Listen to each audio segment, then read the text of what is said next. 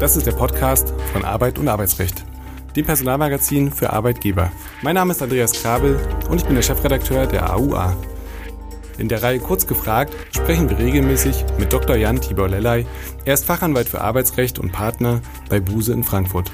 Er berät seit vielen Jahren Unternehmen umfassend im Arbeitsrecht von A wie Abmahnung bis Z wie Zeugnis.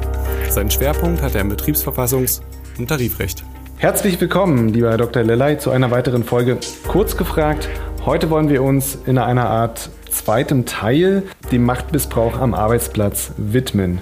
Sexuelle Belästigung geht in der Regel mit dem Missbrauch von Macht einher oder macht diese erst möglich. Die Ausgangslage am Arbeitsplatz ist also prädestiniert für Übergriffe. Was hat sich seit dem gesellschaftlichen Aufschrei im Rahmen der MeToo-Bewegung eigentlich getan? Lieber Dr. Lellay, wie ist sexuelle Belästigung definiert und wann beginnen die sogenannten Grauzonen? Das Thema Machtmissbrauch am Arbeitsplatz ist ein trauriger und oft auch beschämender Dauerbrenner in der Arbeitswelt. Man kann es ja leider gar nicht anders sagen. Und ähm, mittlerweile, und das muss ich sagen, ist Gott sei Dank ja so, gibt es eindeutige, klarstellende Regelungen im Gesetz, auch gar nicht ähm, so kurz. Äh, das ist schon einige Jahre her. Es gibt also einmal die ähm, arbeitsrechtliche Komponente, wo ja zu Recht immer auf den Paragraphen 3 Absatz 4 Allgemeines Gleichbehandlungsgesetz hingewiesen wird. Da ist also diese sexuelle äh, Belästigung in dem Arbeitsumfeld angesprochen. Aber es gibt eben auch eine strafrechtliche Komponente im Paragraphen 184 klein i StGB, wo eben die strafbare sexuelle Belästigung angesprochen wird. Im Unterschied immer die, dass das strafrechtliche, strafrechtliche Sanktion eine mehr handfestere ähm, Situation im Hintergrund hat, nämlich das Berühren. Und im arbeitsrechtlichen Kontext ist es eben so, dass es häufig auch auf das Umfeld ankommt. Also da sind die die problematischen Konstellationen häufig noch viel früher auftreten, bevor das Ganze überhaupt strafrechtlich relevant wird. Und da haben Sie das ja auch schon gerade angesprochen, Herr Krabbe, die Grauzonen, die beginnen nämlich sehr, sehr schnell. Das Ganze hat ja auch eine stark subjektive Komponente, das muss man eben einfach sagen.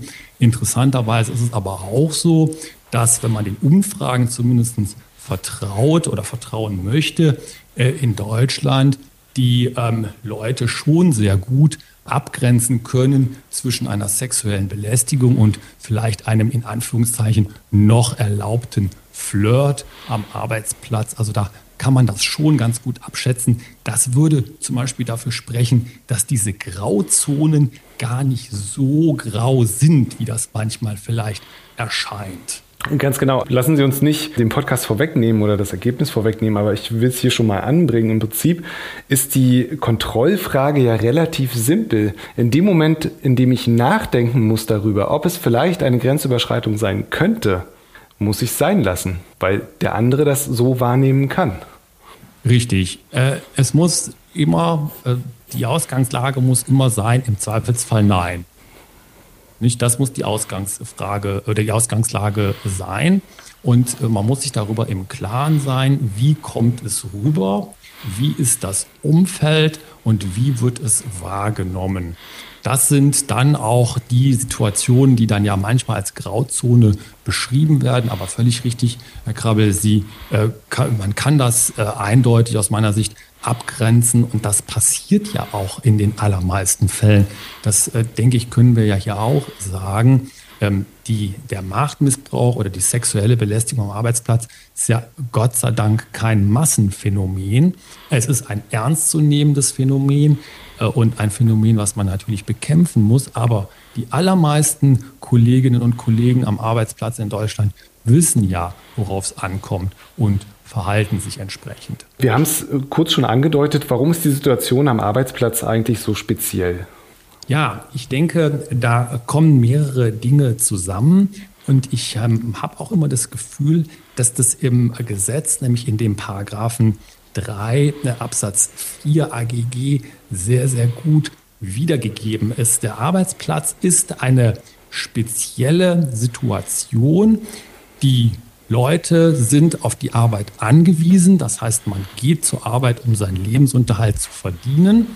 und man verbringt auch, zumindest die allermeisten von uns, einen sehr großen Teil seiner Lebenszeit auf der Arbeit, wie man hier so bei uns im Ruhrgebiet manchmal sagt. Und das macht die Situation speziell. Die Situation wird weiter am Arbeitsplatz deswegen speziell, weil man in relativ engem Kontakt mit Kolleginnen und Kollegen ist und sich so eine engere personelle Interaktion, um das etwas mal neutral zu formulieren, fast von selbst ergibt. Das heißt also, anders als in anderen sozialen Zusammenhängen ist hier das Zusammensein, das zeitliche und auch das räumliche Zusammensein viel, viel enger. Und das wird ja auch im Gesetz angesprochen, wenn nämlich da darauf abgestellt wird, unter anderem, dass dieses Umfeld, was durch die sexuelle Belästigung geschaffen wird, das Umfeld, das ist eine ganz besondere Komponente hier. Das ist das Arbeitsplatzumfeld. Genau, also ich kann im Prinzip als äh, potenzielles Opfer dem Ganzen nicht so einfach entfliehen wie außerhalb des Arbeitsplatzes. Die Belästigung findet ja meist nicht isoliert statt, sondern hat eine möglicherweise erstmal harmlos verlaufende Vorgeschichte, die dann wiederum den Weg zur konkreten Tat ebnet. Wie kann der Arbeitgeber dem vorbeugen? Inwiefern kann er präventiv tätig werden? Das ist das Wichtige die wichtige Komponente der Awareness, wie man das ja teilweise neudeutsch so sagt, findet sich in jedem guten Code of Conduct, der ja heute auch, Gott sei Dank, in vielen Unternehmen selbstverständlich ist, dass man nämlich klar aus Unternehmenssicht, aus Sicht der Arbeitgeberin definiert und auch kommuniziert in die Belegschaft, welche Verhaltensweisen nicht toleriert werden, dass zum Beispiel Machtmissbrauch und natürlich selbstverständlich umso mehr sexuelle Belästigung am Arbeitsplatz nicht toleriert werden. Das ist der berühmte Tone from the top. Das ist auch das wichtigste präventive Instrument, was die Arbeitgeberin einsetzt, klarzustellen, jedem Mitarbeiter, jeder Mitarbeiterin klarzumachen, wo verlaufen hier die Grenzlinien, was ist das Verhalten, was zu Sanktionen führt, also das Verhalten, was nicht toleriert wird. Man kann dann noch weitergehen und sagen, wir wollen auch Trainings machen, regelmäßige Trainings. Das ist zum Beispiel in den USA ähm, seit vielen, vielen Jahren und Jahrzehnten teilweise gesetzlich vorgeschrieben, teilweise einfach nur Best Practice in den äh, Personalabteilungen oder für die Personalab von den Personalabteilungen gesteuert in Unternehmen, dass man hier also auch nochmal ganz in den einzelnen Situationen bis hin in einzelne Teams die Leute trainiert. Äh, man könnte auch sagen, schult, ist ein bisschen verstaubterer Begriff, aber hier eben auch nochmal ganz klar das Wissen vermittelt, um entsprechende Situationen nach Möglichkeit gar nicht entstehen zu lassen.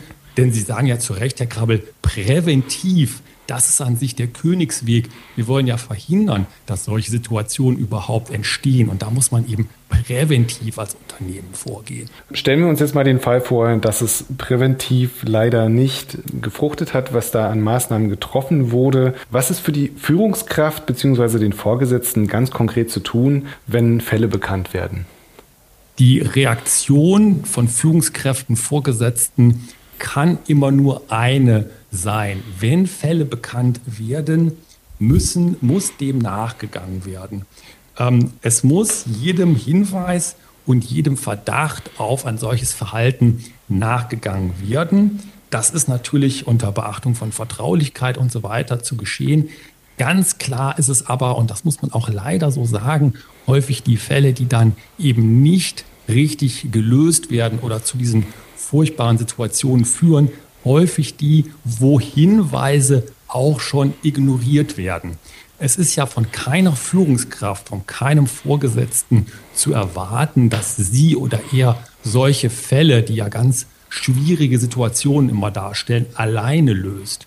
Was aber von jeder Führungskraft zu erwarten ist, dass wenn die Fälle bekannt werden, man dem nachgeht und das auch entsprechend weitergegeben wird an die im Unternehmen zuständigen Stellen. Da sind ja auch dann entsprechende Ansprechpartner benannt, damit dann die Maßnahmen, die erforderlich sind, eingeleitet werden. Und da sprechen Sie einen ganz interessanten Punkt an, denn die Menschen, die auf dieser Hierarchieebene angesiedelt sind, also relativ weit oben, sind ja möglicherweise auch der falsche Ansprechpartner? Also welche Infrastruktur sollte aus Ihrer Sicht für die Betroffenen eigentlich geschaffen werden?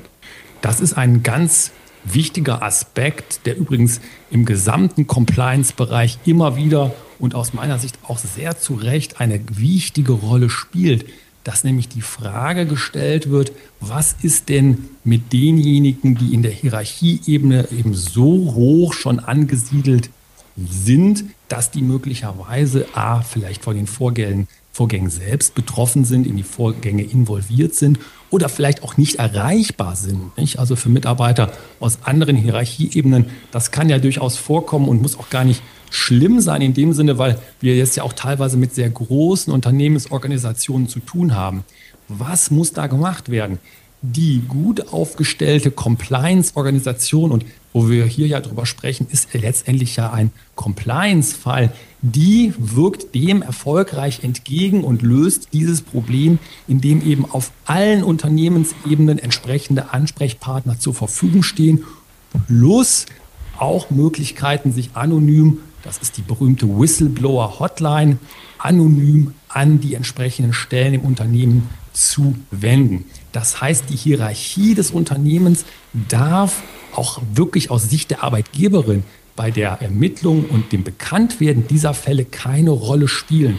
Man muss über eine organisatorische Entscheidung sicherstellen, dass die Hinweise, die Vorfälle sofort oder ganz schnell bei den zuständigen Stellen ankommen unabhängig von der Unternehmenshierarchie. Und jetzt habe ich ein wahnsinniges Problem, denn wir sprechen jetzt ein, wie ich finde, oft vernachlässigtes, aus meiner Sicht aber riesen Thema an. Jenseits der Opfer und der Täter gibt es die Zeugen. Inwiefern muss man da alle potenziell Beteiligten auf äh, Arbeitsebene eigentlich sensibilisieren? Ja, ich stimme Ihnen äh, völlig zu, Herr Krabe. Mich wundert das auch immer, dass es diesen Aspekt, der ja aus der Handhabung dieser Fälle unglaublich wichtig ist, nämlich den Aspekt der Zeugen, dass man da ganz wenig oder vergleichsweise wenig zu hört, viel zu wenig von, von hört. Denn eins muss man ja auch sagen, häufig wird man diese Fälle erfolgreich nur aufklären können, wenn Zeugen zur Verfügung stehen. Nicht in allen Fällen, aber in ganz, ganz vielen. Das heißt, den Zeugen kommen sowohl für die Ermittlung als auch für die Entlastung, mögliche Entlastung äh, von Beschuldigten eine ganz große Rolle zu. Und dementsprechend muss auch die ähm, Sensibilisierung erfolgen. Ähm, leider ist es erfahrungsgemäß so, dass es eine gewisse Tendenz gibt, ich überspitze das jetzt mal in der Formulierung, zum Wegschauen. Warum gibt es die? Weil man letztendlich häufig glaubt, dass man die Zusammenhänge nicht richtig versteht, also als potenzieller Zeuge, oder dass man sich denkt, naja, warum soll ich mich da einmischen? Das gibt doch nur Ärger. Und da muss auch eine gute Compliance-Organisation ansetzen und klar machen, dass es ja gerade auf die Zeugen ankommt, diejenigen, die dann häufig zum Aufdecken und zum erfolgreichen Verhindern von weiteren Fällen beitragen können und einen wichtigen Beitrag leisten. Das heißt also, die Zeugen sind an sich diejenigen, die ganz besonders im Fokus stehen müssen, die man natürlich schützen muss und die man auch zu Wort kommen lassen muss und natürlich deren Beitrag auch kritisch man prüfen muss. Also bei dem Thema sozusagen genau das Gegenteil von dem vorhin angesprochenen, eher keine Zurückhaltung und lieber einmal zu viel nachfragen. Welche arbeitsrechtlichen Schritte sind gegen, und ähm, da würde ich gerne genau sein, gegen erwiesene Täter einzuleiten? Früher wurde hier immer mit der berühmten Kaskade gearbeitet, die sich ja auch aus dem AGG ergibt. Nicht? Da wurde also gesprochen, die Kaskade geht los beim Personalgespräch, bei der Ermahnung, geht dann weiter über die Abmahnung und dann zur Kündigung, entweder fristgemäß oder fristlos. Ich glaube, heute, und das ist richtig so, sind wir so weit, dass wir sagen müssen und auch können, diese Fälle müssen mit der Beendigung des Arbeitsverhältnisses enden. Es mag dort noch Ausnahmen geben, aber wenn wir hier sprechen über Fälle von Machtmissbrauch und sexueller Belästigung am Arbeitsplatz, denke ich, dass es aus Unternehmenssicht heutzutage, obwohl immer über diese Kaskade gesprochen wird, keine andere Möglichkeit gibt als die Trennung, die ja auch durch einen Aufhebungsvertrag erfolgen soll oder kann. Ich glaube eben nicht mehr, dass es ausreichen würde, mit anderen Mitteln zu arbeiten. Auch Versetzungen wurden hier ja früher immer genannt, weil man damit das Problem A möglicherweise nur verlagert und B letztendlich auch aus Unternehmenssicht nicht glaubhaft dokumentieren kann, dass dieses Verhalten nicht geduldet wird. Und das ist schön, dass Sie es ansprechen, weil genau das wollte ich nochmal nachfragen. Ähm, die Versetzung als mildestes Mittel ist, ist ja im Prinzip das, was einem sofort in den Kopf schießt. Sollte man diesen Weg dennoch gehen wollen, ist der so überhaupt möglich? Denn ich habe ja eine Tätigkeitsbeschreibung, ich habe einen Arbeitsort. Kann ich das so unkompliziert überhaupt machen? Ein ganz wichtiges äh, Problem häufig sind da tatsächlich diese arbeitsrechtlichen Grenzen oder arbeitsvertraglichen Grenzen gesetzt. Die Fälle, die man früher immer erlebt hatte und die man ja auch dann versucht hatte, über Versetzungen zu lösen, sind häufig über eine einvernehmliche Regelung versucht worden einzustielen. Dass man also gesagt wird, es wird eben einvernehmlich die Versetzung vorgenommen. Derjenige oder diejenige bekommt woanders eine zweite Chance. Das ist arbeitsrechtlich einseitig häufig nicht so durchzusetzen. Und ich glaube eben aber auch, vielleicht sogar noch entscheidender, ist es heutzutage nicht mehr in diesen Fällen von Machtmissbrauch und sexueller Belästigung die angemessene Konsequenz. Also da müssen schärfere Konsequenzen gezogen werden. Und Sie haben es ja gerade ausgeführt, die Reaktionen des Arbeitgebers ziehen ja massive Konsequenzen für den Betroffenen nach sich sicherlich berechtigt. Aber wie wird ein Fall intern eigentlich ausermittelt, um sicherzugehen, dass es auch den richtigen trifft? Ja, das ist auch einer der ganz wesentlichen Punkte natürlich in diesen Konstellationen immer. Also wir gehen ja davon aus, dass jedem Hinweis und Verdacht auf Fehlverhalten nachgegangen wird und dann eben die Ermittlungen geführt werden intern und die, die müssen geführt werden mit größtmöglicher Vertraulichkeit und ähm, weil man einfach da sicher sein muss, dass nur nachgewiesenes oder ganz, ganz dem nachgewiesenen nahe Verdachtsmomente zu Konsequenzen führen. Ähm, und ähm, da kommt es eben letztendlich darauf an, inwieweit man alle die geeigneten Maßnahmen durchführen kann, die Zeugen, wir hatten darüber gesprochen, einbeziehen kann, um dann eben in einer Einzelfallprüfung und Bewertung zu einem Ergebnis zu kommen. Denn, wie Sie es richtig ansprechen, Herr Kabel, die Konsequenzen für die Betroffenen sind massiv. Da darf man sich aus Sicht des Unternehmens natürlich keinen Fehler leisten.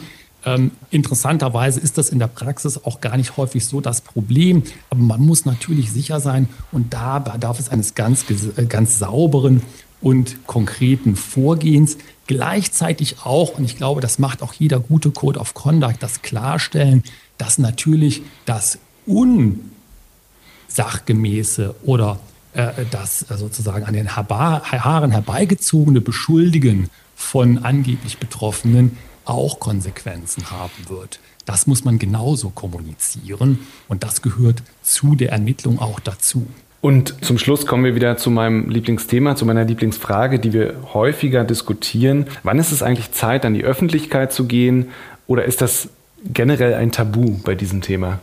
Wenn man diese Fälle aus der Arbeitgeberin-Sicht betrachtet, aus der Unternehmenssicht betrachtet, ist das Gehen an die Öffentlichkeit immer ein Tabu. Denn ähm, da kann man nichts gewinnen. Die Fälle kommen ja, und das kann man ja an den äh, bekannt gewordenen Fällen auch sehr gut ablesen, an die Öffentlichkeit, häufig in der umgekehrten Konstellation. Sie werden also von denjenigen, die Opfer geworden sind und die sich häufig ja auch sehr zu Recht schlecht behandelt gefühlt haben, äh, in die Öffentlichkeit gebracht oder sie werden einfach aufgedeckt durch ähm, Medienrecherchen. Aus Sicht des Unternehmens ist das immer der GAU, den man vermeiden muss durch konsequentes Durchgreifen, durch eine gute Compliance-Struktur und durch die glaubhafte Versicherung gegenüber allen Betroffenen, allen Opfern, dass die Dinge intern so behandelt werden, dass es einen Gang an die Öffentlichkeit eben nicht braucht. Dass man also die Vorfälle intern zur Zufriedenheit lösen kann. Selbstverständlich eingeschlossen eventueller strafrechtlicher Konsequenzen, die ja dann auch gezogen werden, was aber ja was anderes ist, als an die Öffentlichkeit zu gehen. Das heißt also hier aus Unternehmenssicht ganz klar, Das sollte nach Möglichkeit nicht passieren. Und wenn es passiert, ist es häufig ein Indikator, da ist ganz groß was schiefgelaufen. Also insofern defensiv bleiben und möglicherweise eine Reaktion vorbereiten, weil in relativ, ich sag mal, bekannten Fällen oder prominenten Fällen kann man ja als Unternehmen auch davon ausgehen, dass irgendwann irgendwas an die Öffentlichkeit dringt und dann kann man ja zumindest eine Art Roadmap schon mal ähm, erstellen. Ja, richtig. Und da kommen wir wieder so an den Anfang auch von heute zurück. Die Unternehmen, die gut aufgestellt sind in ihrer Compliance-Organisation, die äh, betroffene Opfer ernst nehmen, die Fälle abstellen, die ermitteln und auch gegenüber den Tätern Konsequenzen ziehen, arbeitsrechtlicher bis hin zu strafrechtlicher Konsequenzen, die können sich ja auch mit entsprechenden Statements dann in der Öffentlichkeit einstellen, in dem Sinne, dass man auch etwas zu sagen hat, wenn zum Beispiel Medienfragen kommen oder wenn es Berichterstattung gibt, dass das dann nicht ideal ist, dass man das lieber hätte vermeiden können. Das kann ich wollen, das kann ich gut verstehen. Aber zumindest hat man ja dann einen Standpunkt, den man vertreten kann und muss sich nicht beschämt auf die Füße gucken lassen und sagen, warum habt ihr das nicht anders gehandelt und wie konnte das bei euch passieren? Ganz herzlichen Dank, lieber Herr Dr. Lellay, für diese Folge. Wir hören uns beim nächsten Mal. Tschüss, bis dahin. Vielen Dank, tschüss.